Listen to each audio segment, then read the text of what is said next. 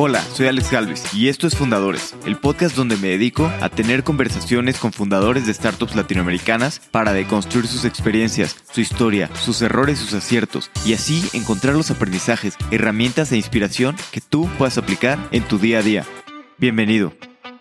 Hola mis estimados fettuccinis, esto no es un capítulo ordinario de Fundadores, donde normalmente entrevisto a fundadores de startups que están cambiando Latinoamérica. El día de hoy me tocó estar del otro lado del micrófono les voy a compartir una entrevista que me hicieron mis amigos Íñigo y David del podcast Tripeando. Ya que siempre me dicen que no comparto nada de mí, en esta ocasión comparto todo de mí, mi camino y algunas cosas que pasan por mi cabeza. Así que si quieren escuchar uno de nuestros episodios regulares, pasen al siguiente episodio. Y si quieren escuchar más de mí, espero que lo disfruten.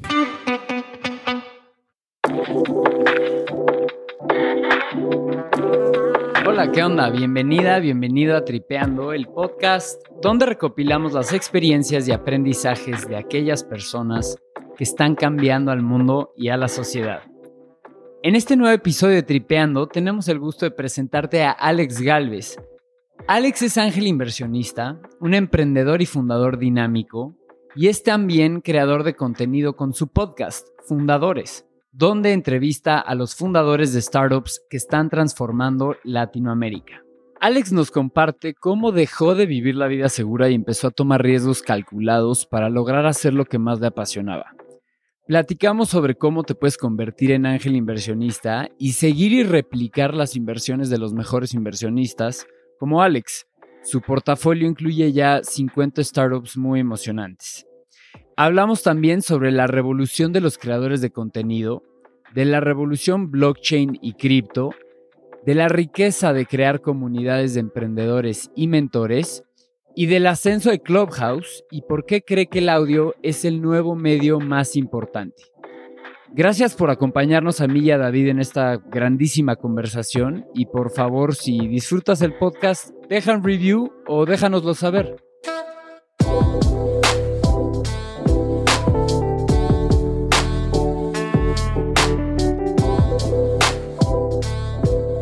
Alex, es un gustazo poder hacer esta colaboración Fundadores Tripeando.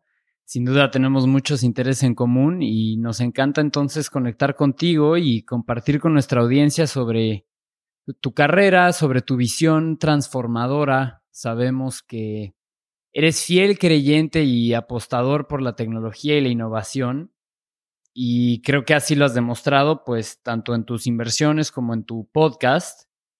Y bueno, que el objetivo de esta conversación sea entonces conocer a Alex como emprendedor, a Alex como inversionista, a Alex como podcastero.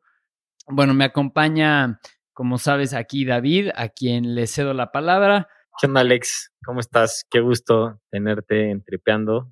Algo que nos da muchísima curiosidad es cómo alguien que estudió Derecho se volvió emprendedor, inversionista, entrevistador y todo menos abogado. Cuéntanos un poco de eso. No, Íñigo y David, encantado de estar aquí. La verdad es que creo que estamos apenas en Latinoamérica en el inicio de lo que se va a crear en, en audio y toda esta revolución que está sucediendo con, con los creadores. Pues, pues, te platico un poquito de mi historia. Justo el otro día estaba, estaba hablando con, con un amigo emprendedor muy, muy exitoso y me decía que conocía mi pasado oscuro refiriéndose a que yo era abogado antes, igual que su socio, que también era abogado, estábamos hablando algo de derecho en ese momento. Dijo, sé que no necesitas más explicación porque tienes, tienes ese pasado. Y sí, es cierto, la verdad es que el abogado es algo muy corporativo. Curiosamente, hay abogados por todos lados, ¿no? Yo he encontrado muchos en, el mundo de las startups, en algunos haciendo fondos, algunos haciendo otras cosas, y bueno, pues también algunos estamos eh, haciendo podcast, ¿no, David? Yo, curiosamente, pues digamos que estudié la carrera de Derecho dos veces, primero en la libre de derecho y luego me corrieron de ahí, estuve eh, hasta el cuarto año, ah, de hecho tenía más o menos buen promedio, eh, 8 9, era los más altos y luego pasó algo en, mi vida que, no me pude concentrar, me acabaron corriendo de la escuela y me acabé metiendo a otra escuela en la que me revalidaban una parte y todavía acabé estudiando otras, otras materias y aquí fue curiosamente cuando me corrieron de la libre de derecho y entré a otra universidad, como que estaba viendo muchas cosas que ya había visto, y entonces me metí a estudiar como otras cosas por mi cuenta y curiosamente empecé a meterme en cosas de tecnología.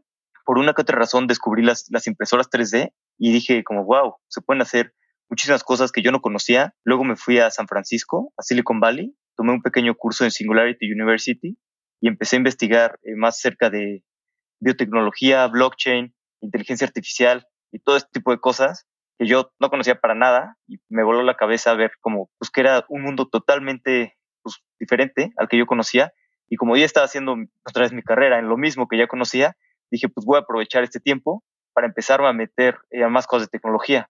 Y fue desde ahí que tomaba las clases, pero mis tiempos libres o en las clases que igual no hacía nada, me ponía a leer de, pues, de blockchain, de tecnología, de programación, y aprendí a programar y, me fui metiendo cada vez más al mundo de, la tecnología. Se va quedando atrás el mundo de las leyes y te empiezas a, empieza a jalar la fuerza, la fuerza de la tecnología y el mundo del emprendimiento. Me imagino que ha de haber sido un, un antes y un después ese curso de Singularity University, más estando en, bueno, ahí, ¿no? En, en Silicon Valley. Y bueno, gracias por compartir de esa, de esa, esa historia personal. No sé si se, puede, se puede saber qué fue ese catalizador en tu vida que te hizo como que desconcentrarte de la carrera. Te pregunto porque para saber cuál, cómo fue ese reto y cómo es que seguiste adelante, ¿no? Eh, sí, falleció un papá. Fue algo muy, muy, repentino y de un día a otro eh, falleció. Y, luego después de eso se vinieron eh, muchas cosas complicadas también. Em, él, él, era abogado también y además tenía pues como unos negocios que había crecido y, demás. Entonces pues, tuvimos mi hermano y yo que hacernos cargo de esos negocios.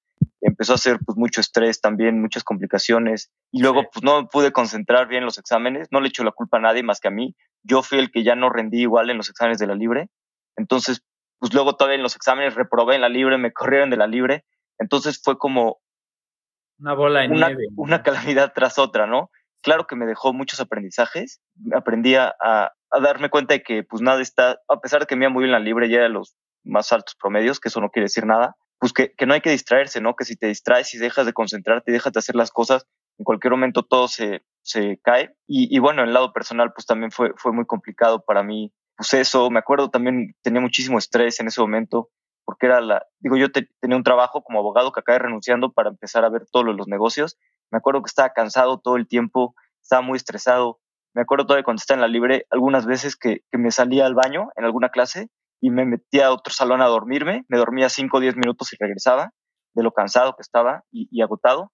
Y bueno, a final de cuentas, normalmente en mi vida había podido con cualquier desafío y simplemente eh, le ponía, soy muy perseverante y había podido superar todas las cosas. Y esa vez me acuerdo que fue una vez en la vida que, pues, que no pude, simplemente me saturé de tener tantas cosas. Pues no, no aguanté. Y bueno, pues me llevó una cosa a la otra, empecé a, a eh, presionarme y, y, pues perder todas las cosas. Pero, pero bueno, fue una época muy dura en mi vida, pero mejor darte con la pared temprano que después. Y me, me, dejó muchísimos aprendizajes, muchas cosas que, que, aprendí hoy en día y también muchas reflexiones de, de qué es lo que quiero hacer con mi vida. Luego me di cuenta, me desencanté del derecho, porque también me di cuenta de que muchas veces la justicia es muy lenta, no es como debería ser, no es, pues es muy lenta, ¿no? Y realmente las personas no están teniendo justicia en, en México. Y luego también, me di, según yo, la tecnología va a acabar automatizando todas las cosas de derecho. Entonces dije, en 20 años probablemente los abogados, pues vamos a ser, no, no desplazados, pero no a haber tantos como ahorita, se van a hacer muchos menos cosas de lo que están ahorita y se podrían hacer las cosas de una manera mucho más eficiente con tecnología. Simplemente también los juzgadores, los jueces, pues, cuántos miles de casos tienen, no pueden ver todos a la vez, están todos saturados. Y, creo que eso es, eso es lo que hace complicado este sistema que, tiene muchas fallas. Entonces dije, pues es algo a lo que no me quiero dedicar el resto de mi vida, nada más es algo accesorio a, a lo real.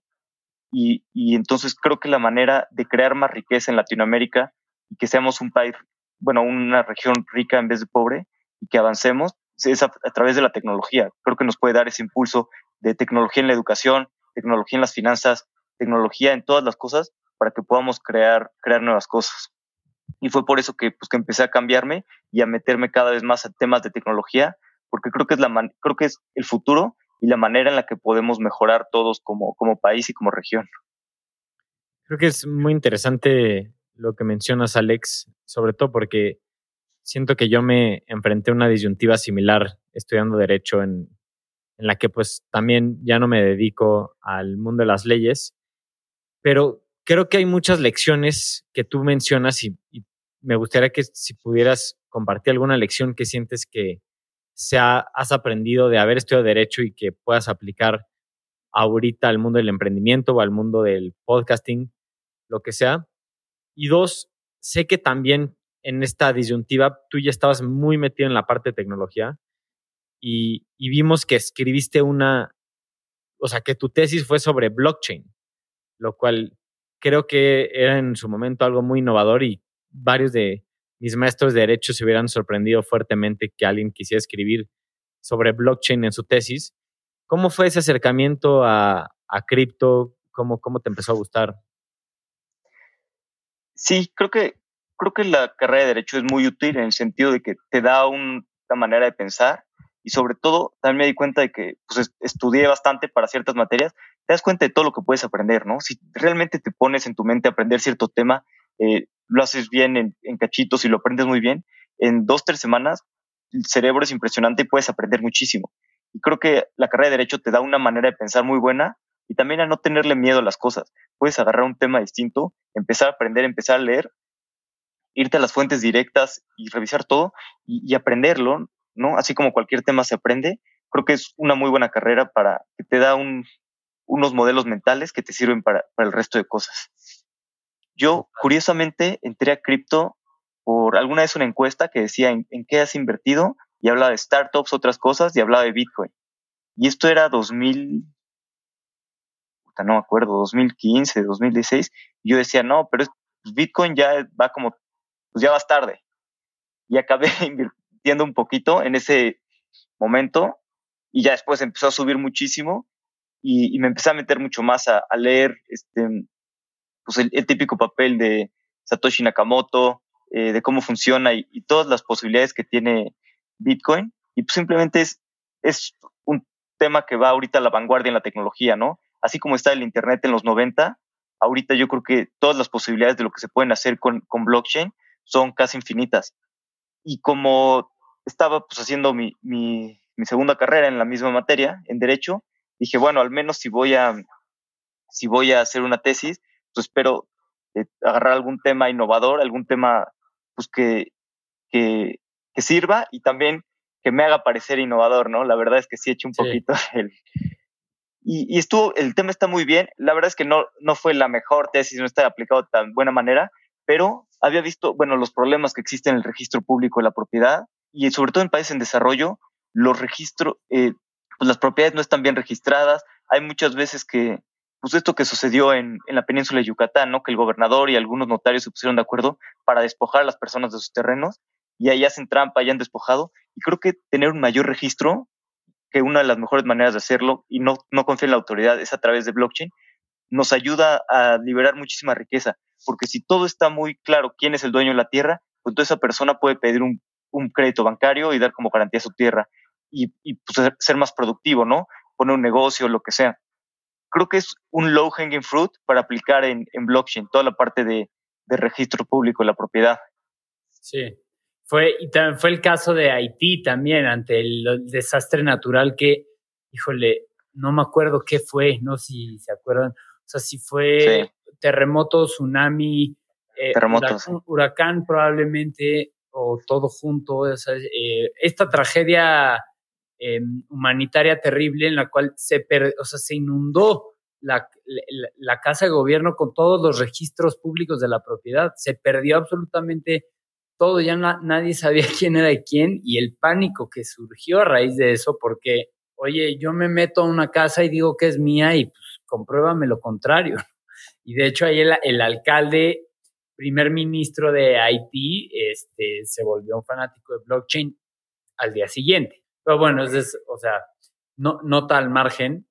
Creo que es un low hanging fruit que va a solucionar muchos problemas y sobre todo en países en desarrollo, ¿no? Porque igual en, en Alemania, en Estados Unidos, o sea, sí va a solucionar problemas, pero los problemas no son tan profundos como aquí en México o aquí en Latinoamérica. Por ejemplo, Bitcoin, pues para guardar valor, Argentina no es un ejemplo cada seis años, ocho años tienen crisis financieras, no, no pueden comprar dólares o Venezuela, ¿no? Tuvieron que salir de Venezuela y sales sin dinero, no hay manera de llevarte tu dinero. Si te lo llevas en efectivo, probablemente te asalten. En cambio, si lo haces con, a través de Bitcoin, puedes guardar todo tu dinero en una cartera digital, simplemente memorizarte el número. Y, hay casos de migrantes que han salido con todo su patrimonio, lo ponen en, Bitcoin, se van a otros países simplemente con su número vuelven a acceder a, sus carteras y sacan su dinero también es una manera de protegernos de la inflación aquí en Latinoamérica. Y, y sí es interesante los usos que tiene Bitcoin y blockchain en países en desarrollo, pero por ejemplo, una empresa con, este, con la que estaba hablando, que tuve en el podcast, están haciendo remesas para migrantes de Venezuela y, Colombia. Y es muchísimo más barato que los sistemas tradicionales de, de, porque creo que actualmente les cobran como el 15% y pues ellos lo hacen gratis, ¿no? Porque simplemente el, el backend, hacerlo con blockchain, puedes hacer este intercambio de, dinero muchísimo más barato. Y, no se han hecho una transferencia internacional. Es una transferencia internacional Alemania a Vietnam. Tarda una semana en llegar. En un mundo tan globalizado como está ahorita, tarda una semana en llegar y es carísimo, ¿no? Te cuesta 50 dólares. En cambio, con blockchain es mucho más barato. La otra vez un amigo de Estados Unidos me, debía 40 dólares. Si me los pasaba, pues no se iba a costar 10 eh, dólares, 20 dólares la transferencia. Me lo hizo con Bitcoin Cash estuvo en media hora y nos costó, bueno, le costó pues, casi nada, ¿no? O sea, creo que va a revolucionar todo y ahorita estamos en la etapa de Bitcoin como cuando estábamos en el Internet en, 1994. Es decir, apenas está empezando. Claro. Y sobre todo hablando, hablando de blockchain, eh, no solo en sus aplicaciones financieras, como ahorita bien lo platicabas, sino hacia, pues, básicamente el posible impacto que tendría en cualquier tipo de industria. Em, pero bueno, ese es, nos salí, era inevitable que nos íbamos a salir por esta tangente, pero regresando al hilo conductor de la, de la conversación, Alex, pues preguntando, preguntarte por tu, por tu ascenso como, como ángel inversionista, pues sé que has invertido en algunas, en algunas startups, lo que me encantaría que nos platiques es, o sea, ¿cómo, cómo te fuiste formando como ángel inversionista? Sí, muy, buena pregunta. Cuando empecé a meterme en todo esto de tecnología, empecé a leer algunos libros y ver pues, que existía, pero como yo estaba en la carrera y además luego tenía eh, pues, la otra empresa, no tenía tiempo para emprender en tecnología, pero vi que se podía invertir. Entonces empecé a investigar y pues sí tenía algo de, ingresos que me sobraban.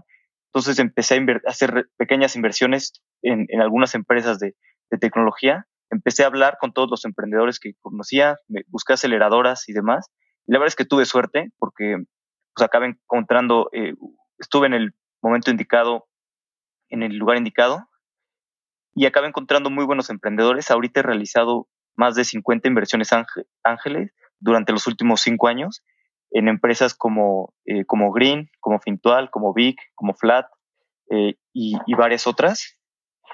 Y, simplemente pues me acerqué a muchas aceleradoras, fui a algunos eventos y preguntando, me acuerdo, conocí un, eh, ahora es un buen amigo de Guadalajara, me dijo que él también empezó como yo, me dijo que había conocido a unos de un fondo que le ayudaron bastante, dije, oye, pues preséntamelos, este, y ya me acabo presentando a, eh, a Sergio y a Jonathan, que en ese momento eran de Investo, y después hicieron Green, y con ellos la verdad es que me ayudó muchísimo, aprendí muchísimo, ellos ya tenían más experiencia, llevan ya varios años invirtiendo en Latinoamérica, entonces aprendí muchísimo con ellos y empecé a, a, a mejorar y luego eso me llevó a, pues yo le he enseñado a más gente, ¿no? Lo, que he aprendido. Porque, pues creo que es la manera de, de poder apoyar el ecosistema, ¿no? Aunque sea un ticket pequeño, puedes ayudar a un emprendedor que está empezando y a veces esos 5 mil dólares pueden ser la diferencia, ¿no? Para un emprendedor para seguir adelante e intentar. Y, tal vez, y también enriquecen al, al, ecosistema. Tal vez ese emprendedor, pues en su primera empresa no, lo, no, pues no la rompa, no logra hacer algo muy bueno, pero habrá aprendido y tendrá mucha más experiencia y tal vez en su segunda o tercera empresa, pues iba a ser una empresa que tenga mucho más impacto en la región. Sí. Eh, sobre eso, Alex, o sea, me interesa mucho lo que dices, porque ser ángel inversionista, al menos de bote pronto, parece ser un negocio que tiene unas barreras de entrada muy altas, ¿no? O sea, no cualquiera puede ser un ángel inversionista, pero adentrándonos también, viendo tu perfil, checamos esto de Angel Code, donde las personas pueden ver las inversiones que tú haces y más o menos seguirte los patrones de inversión que tomas. ¿Nos puedes compartir cómo está eso de Angel Code? Sí, eh, ahí eh, en AngelList hay, hay, varios sindicatos para invertir, que esto si yo lo hubiera sabido cuando empecé, pues hubiera sido un super hack, porque normalmente cuando empiezas, pues no estás hablando con los mejores emprendedores y la clave es empezar pues poco a poquito, ¿no? Si puedes ser tickets más pequeños, de 500 dólares o 1000 dólares, mejor, pero pues no cualquiera te, te, va a dejar invertir eso, sobre todo si no, no ayudas tanto a la empresa. Lo que funciona en AngelList es que puedes invertir a través de sindicatos, es decir, otros inversionistas que ya son expertos que ellos hacen el due diligence, ellos traen el deal, ellos negocian las condiciones y demás, y tú puedes como sumarte e invertir a través de ellos. Eh, tickets en, en específico a través de, a partir de mil dólares. Entonces te puede ayudar porque pues con 10 mil dólares empiezas a aprender un poco, empiezas a realizar pequeñas inversiones y, va, y, vas aprendiendo y ya después de algunos años decides si es algo que te guste o no. Por ejemplo, ahí yo tengo un sindicato, yo hago inversiones y ya la gente invierte a través de mí sobre todo ahora pues, muchos extranjeros que empiezan a estar interesados en Latinoamérica invierten a través de mí eh, desde mil dólares y además puedes ver todo el deal flow y no, no hay obligación de invertir. Puedes verlo y decir si inviertes o no inviertes. Entonces te permite más, más efectividad de tu dinero. Si yo creo que si alguien está empezando y quiere empezar a, a invertir, a hacer algunas inversiones ángel, esta es la manera ideal. Eh, seguir algunos sindicatos es, es la mejor manera. Y sobre todo aquí en Latinoamérica también, todo el mundo quiere invertir en bienes raíces y todos compran departamento para que les deje rentas y así, pero en realidad el retorno de esos departamentos es, es muy bajo y creo que es nada más acumular, ¿no? No estás generando nada, o sea, es, es bueno que te deje cash flow, pero no estás generando nada de valor. De, de, valor a la región, simplemente estás acumulando. Yo creo que en vez de, de comprar un departamento, o si quieres comprar un departamento y de ese ingreso, pues ir eh, invirtiendo eh, mil dólares, 500 dólares en un par de deals y puedes invertir en 15 diferentes deals y, y, sobre todo vas aprendiendo. Todo el mundo también que empieza cree que va a invertir enseguida en el nuevo Uber y no es tan fácil, no es como que del primero que te va a llegar va a ser el nuevo Uber, aunque sí es más fácil si lo haces a través de sindicatos, porque estás invirtiendo a través de personas ya con mucha experiencia, que ya han visto eh, miles de deals, que ya hicieron todo el due diligence. Entonces es más fácil que tengas un, gran ganador de esta manera, a que si tú por tu parte te pones a, buscar eh, emprendedores y empezar a invertir.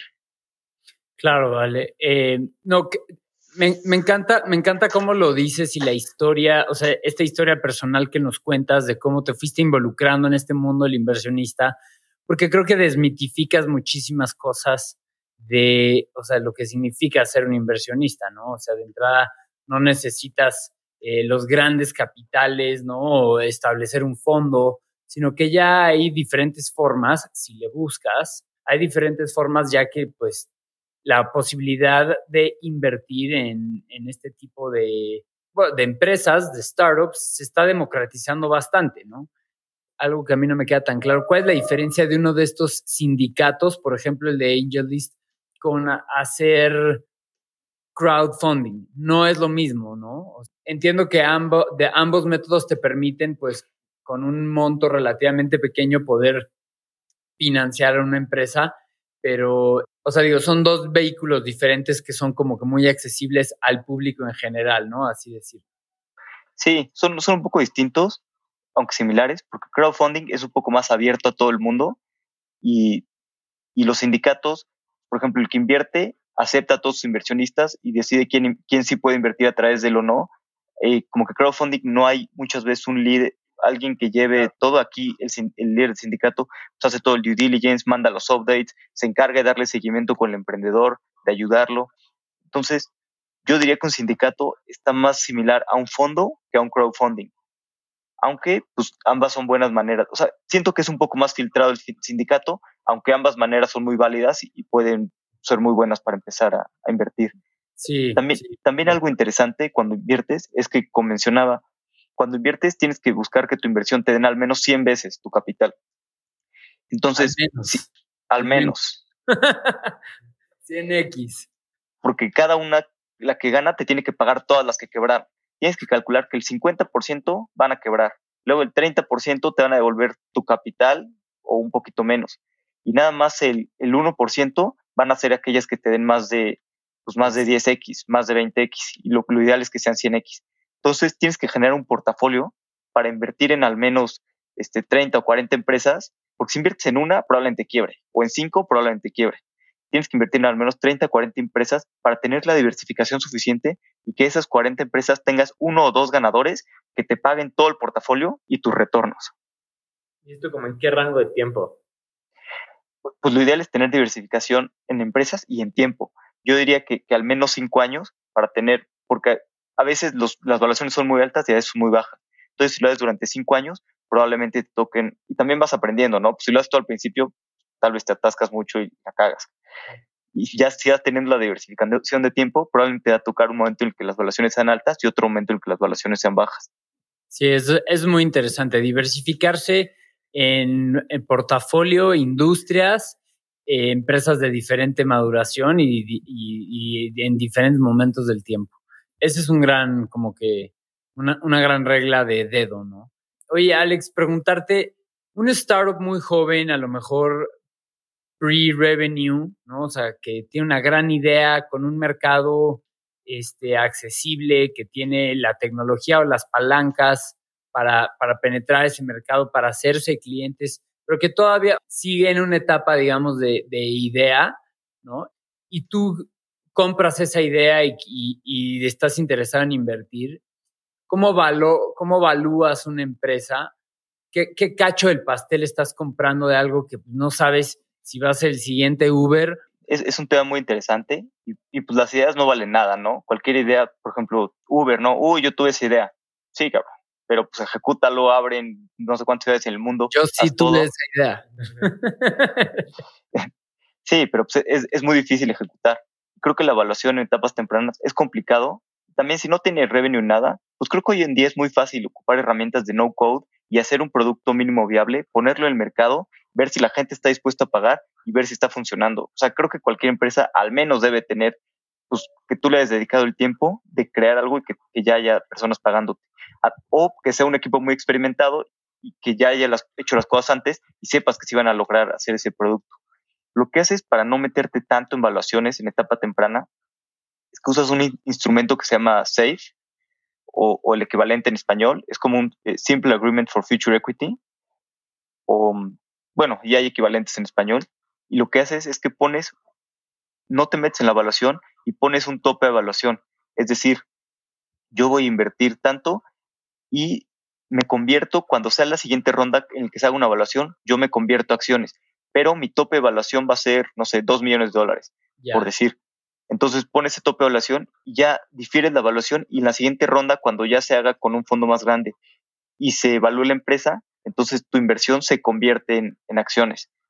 Pero normalmente, eh, pues, pues, va a ser un, menos de un por ciento, ¿no? En, en, en, empresas, sobre todo empresas, y sí están valuadas caras, pero pues estás comprando el, el potencial de lo que pueden llegar a valer. Porque también si inviertes con una evaluación muy baja y ya se diluyen desde el principio mucho los emprendedores, ningún fondo va a querer invertir en una empresa en la que los inversionistas tienen el 90%, ¿no? Pues ya los emprendedores no, no están motivados a, a, continuar. Claro. Eh, Alex, a mí algo que se me hace muy interesante de tu chamba como ángel inversionista es que creo que estamos viendo este fenómeno en el que en Estados Unidos, sobre todo, los angel investors y los venture capitalists son un tipo de filósofos modernos nada más te tienes que meter a Twitter para ver. Y, y, creo que es una chamba muy interesante porque tú tienes que, pues, tomar decisiones de inversión de una forma muy estructural, muy estratégica. Y pues claramente no todos lo pueden hacer y requiere muchísimo pensamiento. ¿Cómo te confrontas a ti mismo para tomar las mejores decisiones de inversión? este tema es muy complejo y también pues siempre caemos en trampas mentales. Y, y, también hay que estar consciente que pues no siempre vas a tomar las mejores decisiones de inversión y muchas veces se, te darán muchas empresas. Lo que sí hay que hacer es al menos estar hablando con los emprendedores correctos, ¿no? Si de todos los que estás hablando y estás diciéndoles que no, de todos modos les va mal, pues no estás buscando el pool correcto de, de inversión. Si estás hablando con algunos que, que decides no invertir, que por ejemplo, pues el chiste es invertir, hablar con 50, invertir en uno o menos. Este, pero si ves algunos que les dijiste que no, y lo que se conoce como el antiportafolio, en las que hablaste con ellos y no invertiste y les va muy bien, bueno, pues al menos estás hablando con el, el pool correcto de, de emprendedores. Por ejemplo, yo hablé con Albo, eh, no sé si lo ubiquen, el banco, cuando eran etapas súper tempranas y al final decidí, sí quería invertir, al final decidí no invertir porque le pregunté a un amigo y me dijo, pues yo no lo veo, pero pues ya sabes, todo puede pasar, quién sabe en esta cosa. Y al final les acabó yendo muy bien, ¿no? Y, me da mucho gusto que les haya ido tan bien. Es como, bueno, al menos estoy hablando con los emprendedores correctos. Y, también hay que tener en cuenta que, pues que es mucha suerte, ¿no? Sería muy iluso pensar que, pues que fue gracias al inversionista y que, y que, y que tú diste muchas cosas, sino que pues también tienes que tener suerte de estar hablando con los emprendedores indicados y sobre todo, pues siempre ayudar a los emprendedores, ¿no? A tratar bien a los emprendedores para que ellos te refieran nuevas empresas y que al menos las puedas ver temprano. Ya si inviertes o no, es otra cosa, pero que al menos te refieran a las empresas correctas. Y creo, que es muy difícil pensar que nosotros decidimos y todas estas trampas mentales en las que eventualmente caes al, al sí, invertir. Yo estoy completamente de acuerdo que el, tu mente te puede jugar muy cañón en este tipo de decisiones, pero utiliza algún tipo de regla de dedos, algunos deal breakers o deal makers que, que te ayuden a decidir dónde invertir. Sí, yo tengo ciertas industrias en las que van cambiando conforme pasa el tiempo, pero en las que yo veo que hay mucha oportunidad. Por ejemplo, ahorita, ¿qué son los mayores problemas para mi gusto en Latinoamérica? Eh, fintech, educación, PropTech, logística y audio, y, y son las que empiezo a buscar emprendedores. Y luego yo me concentro mucho en que sea un mercado enorme y que los emprendedores sean muy buenos. La verdad es que si los emprendedores no son muy buenos y hacen algo que me gusta, pues no me acaba de convencer, porque también invertir es como un matrimonio. Si las inversiones en promedio tardan de 7 a 10 años, la que les va bien, pues es más de lo que duran los matrimonios en Estados Unidos. Entonces, probablemente, si ya inviertes, pues vas a querer trabajar con esa persona, ¿no? Y vas a estar al menos 7 a 10 años, pues hablando con ellos y, ayudándolos. Entonces, si es una persona en la que por más que sea pues una idea súper interesante, un mercado interesante, si es alguien con el que no quiero trabajar, pues es totalmente un deal breaker. Pero lo que busco es que sean súper buenos emprendedores y buen mercado. Tal vez la idea puede ser que, pues que no me encanta tanto, no es lo correcto, pero si son buenos emprendedores, pues ya irán cambiando la idea, irán pivoteando y, y se modificará el mercado. Sobre todo yo que soy tan e, etapa tan temprana, pues nada, me fijo, me fijo nada más en esas cosas. Lo más importante son los emprendedores y, y, bueno, la atracción, que eso también te dice que el mercado lo está aceptando o no. Claro, la atracción.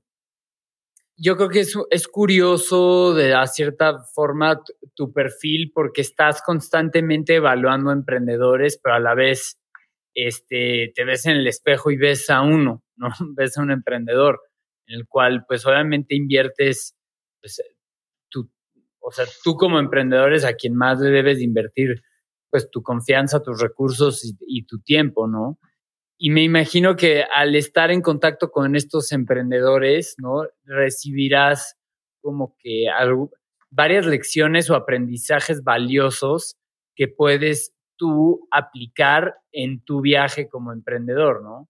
¿Hay alguno, hay alguno de, estas, de, estos aprendizajes que te brinque alguna táctica o alguna lección que hayas aprendido de alguien de tu portafolio que hoy en día busques aplicar en tu emprendimiento. Ya que estamos hablando de tu faceta como emprendedor, pues igual platícanos cómo es que, este, cuál ha sido tu camino, ¿no? Eh, creando negocios, generando valor.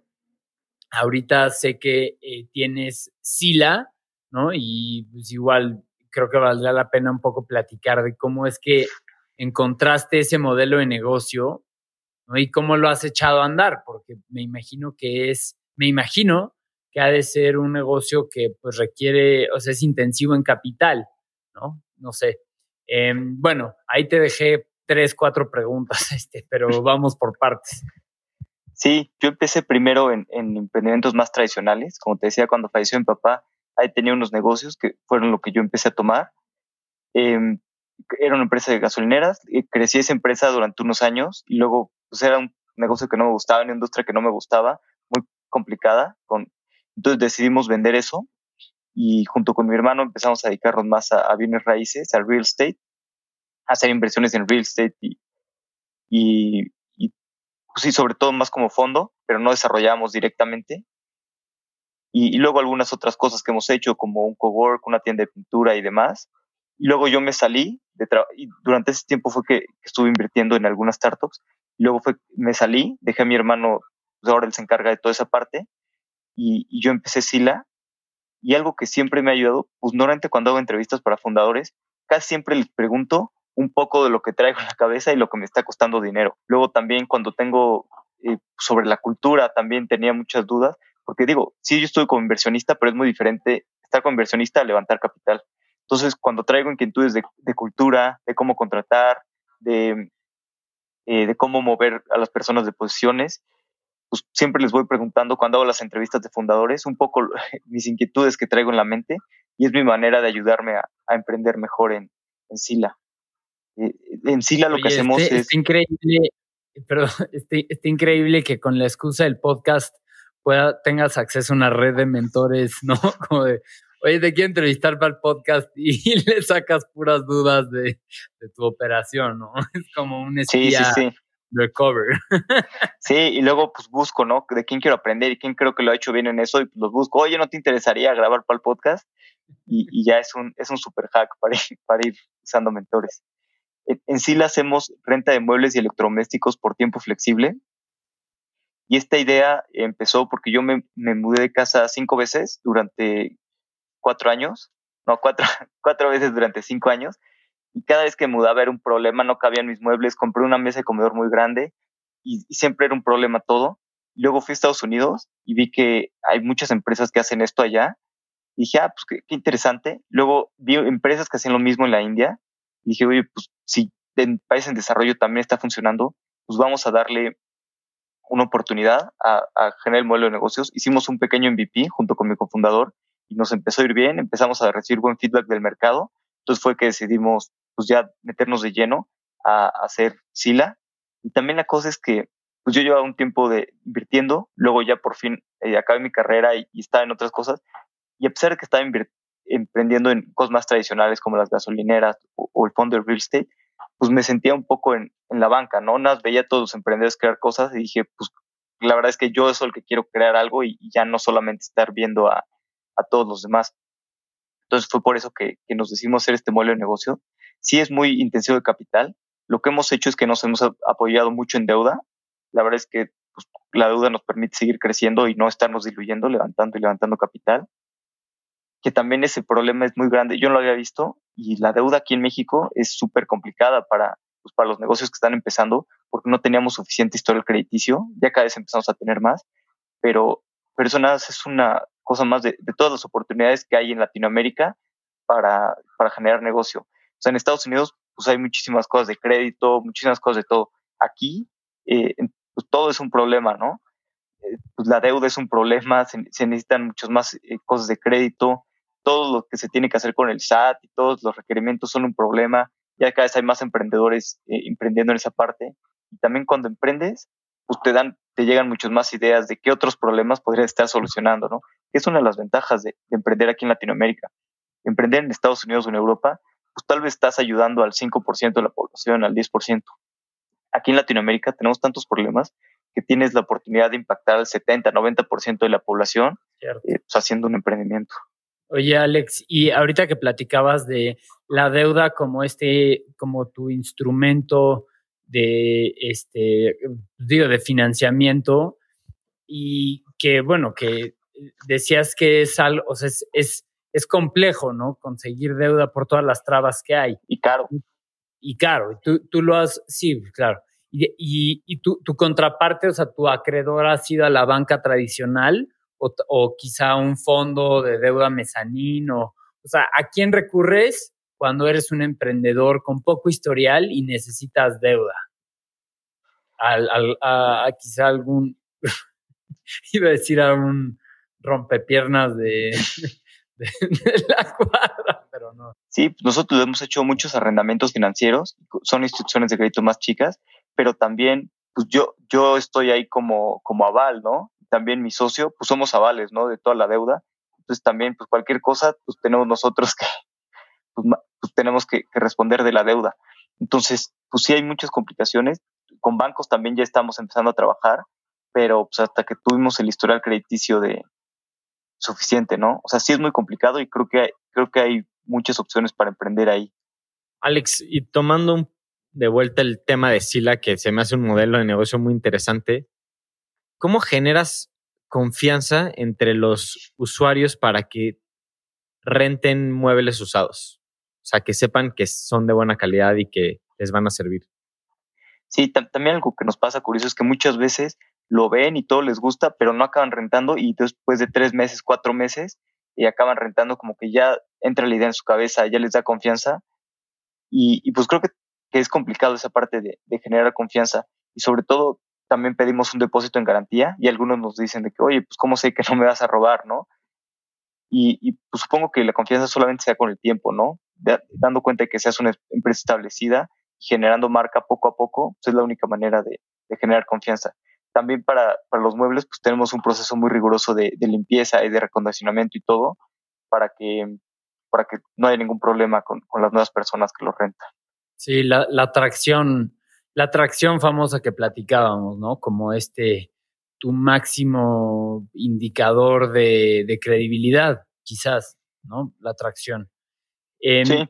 Oye, Alex, y ya platicamos este, un poco de tu, de tu perfil como emprendedor, como inversionista. Ya platiquemos de este, esta afinidad que tenemos en común al audio, ¿no? ¿Por qué será que nos gusta tanto el audio? Mencionabas al principio que en Latinoamérica estamos todavía en pañales en este medio. ¿Por qué crees que todavía, aunque ya parece que todo el mundo tiene un podcast, ¿por qué todavía no tenemos un mercado muy desarrollado? ¿Qué nos falta? ¿Hacia dónde vamos? ¿Y por qué te emociona tanto este espacio? Sí, es un espacio que me emociona mucho. Creo que todavía es súper early y más en Latinoamérica. Si en Estados Unidos todavía es temprano y todavía se puede hacer contenido de calidad, pues en Latinoamérica estamos en pañales. Creo que el audio va a ser el siguiente platform shift. Así como primero fueron las computadoras, luego fueron los teléfonos celulares, creo que el siguiente va a ser el audio. Aquí en, en Occidente todavía no hemos adoptado tanto, pero en, en China que pues, no tienen miedo a que los espíen, porque los espían en todos lados. Todo el mundo usa eh, las, las bocinas de la casa, el, Amazon Alexa y todo tipo de cosas. Todo todas las personas están acostumbrados a usar esas bocinas para pedirles cosas. El otro día leí que de, las, de los buscadores de Google, no sé qué porcentaje ya súper grande es en audio. Y, he visto muchos pues, niños pequeños que ellos pues, ya le preguntan a Google o bueno, a través de Siri y lo preguntan por audio. Creo que levantó. Sí. Pues, por si no escucharon, es que se activó, se activó Siri aquí. Ya, ya se metió a participar. Sí, entonces creo que creo que va a crecer muchísimo la parte del audio y va a ser un, un shift en la plataforma totalmente y va a ser el nuevo gran entre las bocinas que hay en la casa y todo lo que va a empezar a, funcionar con las casas va a ser el, el, siguiente platform shift. Entonces yo soy muy bullish en audio y también me encantan los podcasts y también soy muy bullish en, los creadores de contenido. Creo que va a haber una revolución muy grande en los creadores de contenido. Claro, van a estar los grandes como Tim Ferriss y, todos estos, pero también va a estar pues todo, digamos, esta clase media, ¿no? De, de, creadores de contenido. Que eres un creador de contenido, ok, no eres súper top, pero eres lo suficientemente grande para que tengas una audiencia eh, de buen tamaño que, que, te quiera y que le puedas llegar a ellos y, y ganar suficiente dinero para vivir, ¿no? Y para vivir una buena vida. Claro, haciendo, haciendo lo que amas, haciendo lo que te encanta como creador de contenido. Digo, no solo en audio, o sea, hablamos de video, fotografía, este, blog, escritura, ¿no? O sea, como creador de contenido, estoy totalmente de acuerdo que se viene como que una revolución muy padre, una faceta en la que la gente va por, por estos medios digitales y con una con un flujo financiero y de información tan este, transparente, si tú conoces a tu audiencia, sabes lo que les gusta y les estás generando valor, vas a poder monetizar y dedicarte a eso, ¿no? Y, creo que lo dijiste con las palabras correctas. Las palabras correctas son que la, clase media de, de, creadores de contenido van a poder, pues, este, con estas nuevas herramientas que están saliendo, pues monetizar y vivir de eso, ¿no? Es súper emocionante, es, es. Totalmente. Y el audio en específico es muy interesante porque es algo que te permite hacer dos cosas a la vez. Cuando tal vez tu cuerpo está ocupado, pero tu mente no está ocupada, puedes también usar el, tiempo para aprender más o para divertirte o para hacer lo que quieras, ¿no? Cuando estás lavando platos, cuando estás corriendo, cuando estás en el coche. Entonces creo que es una manera de hacer que pues, todos este, tenemos poco tiempo en el día y el audio es un hack para hacer que nuestro día rinda más. ¿Y qué se siente estar del otro lado del micrófono? ¿Qué diferencias ves ahorita? Bien, es muy interesante y la verdad es que también siempre me ayuda a mejorar y aprender, pues ver cómo hacen entrevistas otras personas. Siempre me encanta participar en podcast porque aprendo y, y también soy, soy bastante reservado, en realidad soy muy callado en mi podcast y casi me han dicho algunas personas que escuchan, oye, sí, pero no compartes nada de ti, nunca hablas nada. Y, sí, como que soy muy, muy reservado, soy de hecho bastante introvertido. Entonces siempre es interesante, eh, se aprende mucho estando en otro podcast, participando y pues como que te obliga un poquito a hablar, ¿no? Siempre es un, un gran aprendizaje estar del otro lado. No, de verdad eh, lo haces muy bien y qué gran charla y qué buena forma de desenvolverte, Alex. Te agradecemos. Creo que ya, digo, vamos bien encaminados, Alex, hacia este cierre de esta gran conversación. Y ahorita que estamos platicando el audio, ¿cómo ves el, el meteórico ascenso de Clubhouse y cómo se relacionará con los podcasts? Hemos platicado varias veces en Clubhouse, nos gustó bastante, estuvimos ahí muy emocionados al principio, ¿no? Al final bajó un poco el FOMO, pero pues, ¿qué te hace pensar toda esta, esta nueva plataforma y cómo lo ves relacionándose al mundo de los podcasts? Sí, súper interesante todo lo que sucede en Clubhouse. Creo que ya valen 4 billones en su última evaluación y son una empresa de nada más 35 personas, ¿no? Eh, sin duda estamos en muy early stage en lo que va a pasar y es muy interesante cómo van a ir evolucionando el producto y, logrando cosas. A mí lo que sí me lo que me gusta mucho, creo que va a ser un complemento para los podcasts, porque a veces muchas veces te metes a los rooms y hay mucha paja, ¿no? La ventaja del podcast es que ya hay cosas de mucho más valor, está mucho más limpio y a veces en Clubhouse es complicado meterte y, justo encontrar esas buenas pláticas y en el momento indicado. Lo que sí veo como una súper ventaja en Clubhouse es la convivencia, ¿no? Que te sientes cercano a, a las personas. No es como Instagram, que nada más estás ahí viendo fotos de gente y pues, le das like o lo que sea, y nada más te pones más ansioso socialmente. Bueno, al menos yo no, no soy muy fanático de las redes sociales. En cambio, en Clubhouse, pues a veces pasa, ¿no? Que veo y me subo y hay pues, en algún room dos o tres amigos que no has visto, hablas con ellos y realmente estás hablando y estás conviviendo, ¿no? No es a través de una, o sea, estás conviviendo por el audio y el audio es un medio que te permite mucho escuchar las emociones de la persona sentí algo muy real. Entonces, a mí lo que me gusta mucho de Clubhouse son los rooms, pues, ya sea grandes o pequeños, pero en los que estoy con amigos platicando, o, ya sea abajo escuchando nada más, o, arriba hablando, pero en los que realmente estoy conviviendo con personas que conozco, ¿no? Y no solamente pues viendo fotografías o lo que sea. Yo te, yo te la cambio, a mí, o sea, 100% de acuerdo contigo, pero ¿sabes que también me gusta mucho de Clubhouse? Cuando me meto a un room lleno de extraños, o sea, que no conozco a nadie como que, pues, te da es un, una sensación un poco extraña de que puedes ser 100% honesto y de que, pues, no tengo que aparentar nada. Ya sabes, muchas veces, pues, tenemos este juego y más en las redes sociales de que necesito aparentar ser un chingón, ser el más feliz, ser el más trabajador, pero el más social, pero el más, ¿sabes? Como que entrar a un cuarto lleno de desconocidos y decir, aquí puedo ser quien yo chingados quiera. a veces es muy liberador, o sea, es, muy liberador y puede ser honesto y, y sobre todo que la vibra en general es sumamente, pues, ¿cuál es la palabra? Welcoming, como de bienvenida, la gente tira muy buena onda.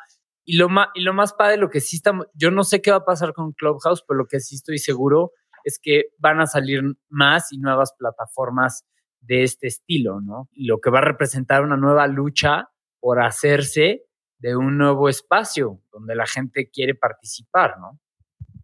Sí, totalmente. Muy interesante lo que dices de en un, meterte en un cuarto con desconocidos. Creo que también es muy valioso y sobre todo acabas haciendo nuevas amistades, ¿no? Te pones a platicar con personas que no conocías pero que tienes mismos intereses y acabas conociendo a muchas personas que, que tal vez nunca hubieras llegado y en un otro tipo de red social probablemente pues, nunca hubieras hecho. No, no creo que sea tan fácil hacer amigos por Instagram, ¿no? Gente que no conozca y, en cambio, en Clubhouse, pues sí puede ser nuevas amistades. Yo creo que lo, lo interesante, bueno, a mí lo que más me llama Clubhouse y creo que va a ser imposible reemplazar es este sentimiento de ver a personas hiper famosas como Elon Musk en una conferencia en vivo. Creo que no hay igual, o sea, tener a alguien, tenerlo ahí cerquita es algo impresionante y sin duda crea un sentido de permanencia. Y va a estar muy interesante qué hacen con tanta lana y cómo arreglan este tema. Porque generar contenido de alta calidad todo el tiempo, sobre todos los temas, pues es algo cerca de imposible. Entonces, va a estar muy interesante el futuro de Clubhouse. Y sí, como dices, escuchar a Elon Musk y todas estas personas en vivo no, no, tiene, no tiene precio. Yo creo que va a ser un complemento para los podcasts. Sí, yo estoy completamente de acuerdo contigo.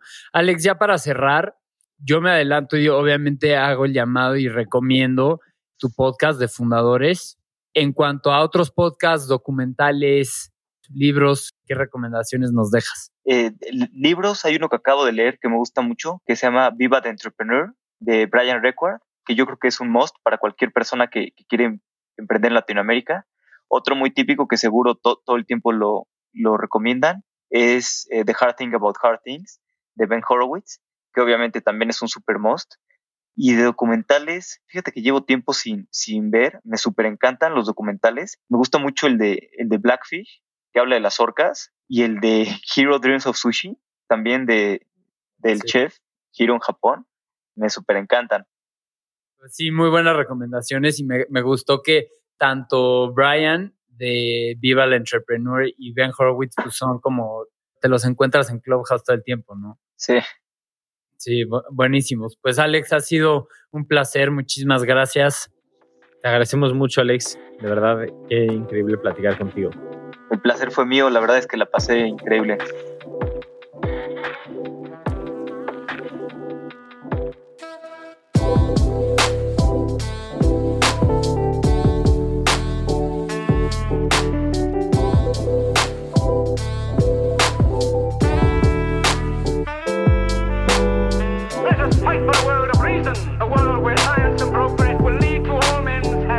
Crystallize imagination. I have my mind. The mind needs books like a sword needs a whetstone. Artificial intelligence could spell the end of the human race.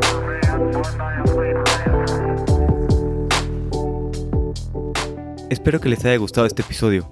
Me la pasé muy bien tripeando con Íñigo y David. Les recomiendo que le den una revisada a su podcast. Y por favor, escríbanme en redes sociales con toda confianza para saber qué opinan de este episodio. Díganme lo que quieran o hasta méntenme la madre si no les gustó. Y nos vemos la próxima vez para escuchar un capítulo tradicional de Fundadores. Hasta la próxima.